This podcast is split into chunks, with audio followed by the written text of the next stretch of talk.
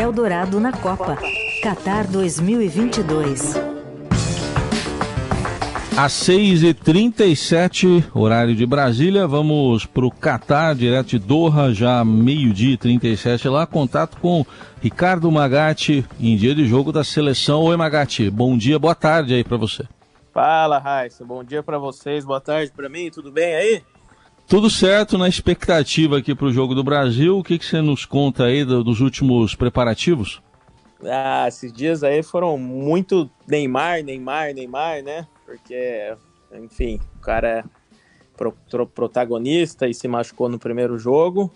E passado uns dias aí da lesão dele, o que mais se falou foi sobre o substituto dele, né? E do Danilo, que também machucou o tornozelo. Então, acho que a grande questão é a gente saber quem vai jogar. O Tite escondeu a escalação de novo, já tinha feito isso na estreia e agora foi ainda é, manteve o, a mesma estratégia porque ele não quer municiar aí com informações os suíços, né? Então a grande questão é saber quem vai jogar no lugar do Neymar e quem vai jogar no lugar do Danilo na lateral direita. A gente é, escreveu muito sobre isso, é, apuramos aqui, fizemos o, buscamos informações e a tendência é de que não é certo, né? Mas a tendência é de que jogue o Militão na lateral direita, no lugar do Danilo. Ele não é nem lateral de ofício, ele é zagueiro, mas já jogou na lateral, improvisado, e, e o Tite gosta dele. E aí no meio, Rodrigo, é, meio atacante, formado numa base do Santos, hoje no Real Madrid, ou o Fred. Se jogar o Fred, volante, o time é mais conservador. Ele adianta o Lucas Paquetá, que é meia, mas também faz o segundo volante. E se jogar o Rodrigo, o Tite mantém um esquema ofensivo aí com quatro atacantes, que foi que jogou e jogou bem na estreia contra a Sérvia. Vamos ouvir então, o Magatti falou aí desse mistério que o Tite fez, vamos ouvir a participação dele na coletiva ontem. A definição da equipe ela já foi feita, mas eu tenho por hábito agora, de agora, agora, deixa eu colocar, é, passar na hora do jogo. Por quê?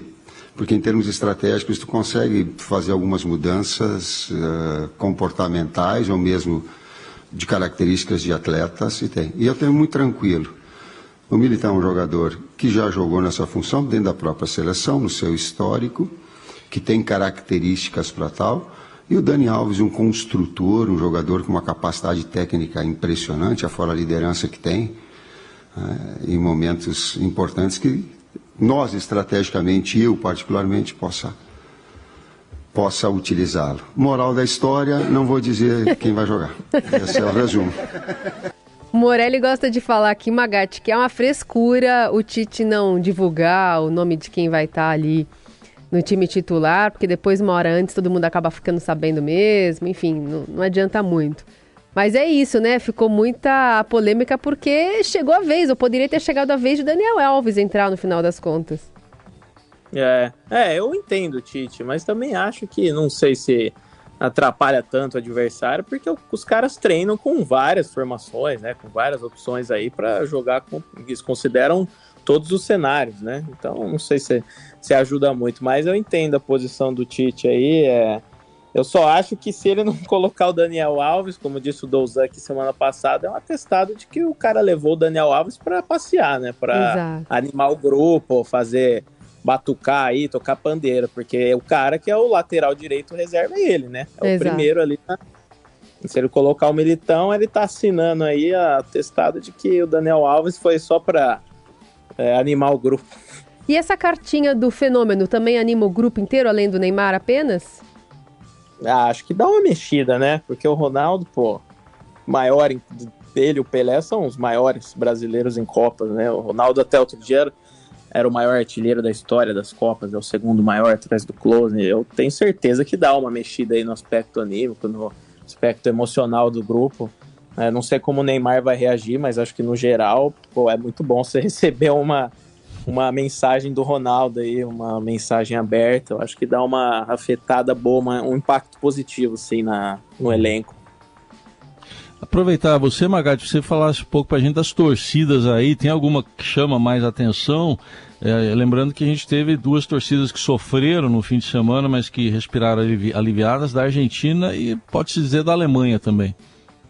É, eu vou falar o, sobre as com as quais eu tive contato, né? É, não foi, eu fui em poucos jogos, né? Porque a gente está aqui no encalço da seleção, mas me chamou a atenção, me chamaram a atenção duas torcidas em específico, além dos indianos, né? Brasileiros aí que a gente já tinha falado, é, a da Arábia Saudita e da Argentina. A Argentina a gente já está acostumado, é um país sul-americano, tem tradição de. tem cultura de arquibancada. Eu fui no jogo do contra o México e, pô, foi recorde de público, foi a lotação máxima que pode receber um estádio, quase 90 mil pessoas.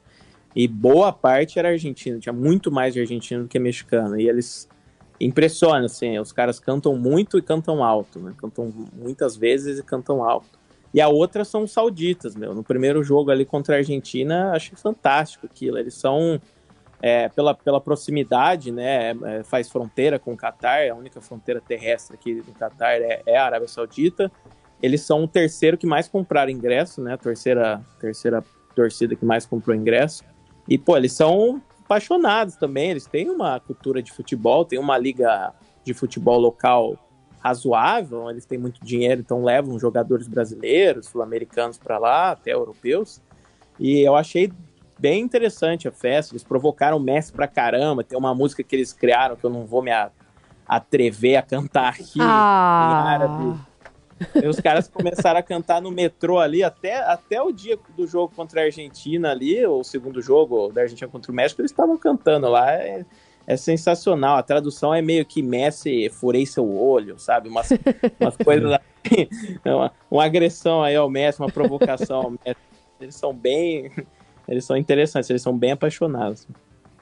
Muito bem, tá aí. Relato direto do Catar, direto de Doha, com o Ricardo Magatti, acompanhando de perto a seleção brasileira, também as torcidas da Copa. Você já almoçou hoje, só para saber? Já almoçou ou ainda não? Ainda não. Vou. E o, o qual é o cardápio? Para almoçar e pegar o metrô pro jogo. E o cardápio tem, tem sido qual?